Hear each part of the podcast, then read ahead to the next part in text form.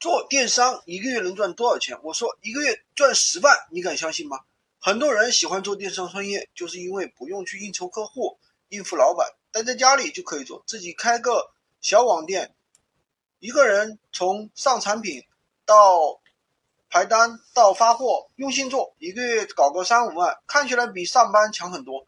但是这种模式的话，其实还是属于打工阶段，只是从。别人打工变成了给自己打工，说到底还是要出卖自己的时间跟精力来赚钱。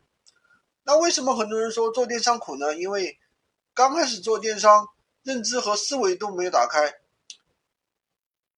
反而认为做闲鱼电商什么事都得亲力亲为，导致自己控制的时间其实越来越少。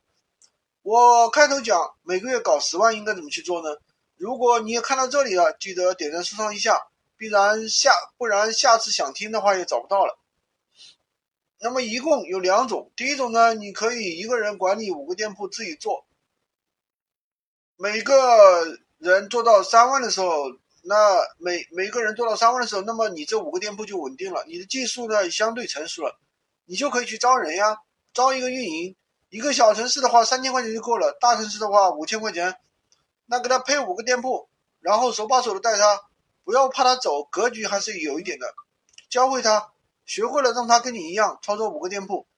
假如一个月能超能产出五三万块钱的利润，你给他底薪加提成，哪怕对半分也可以，一万五也行啊。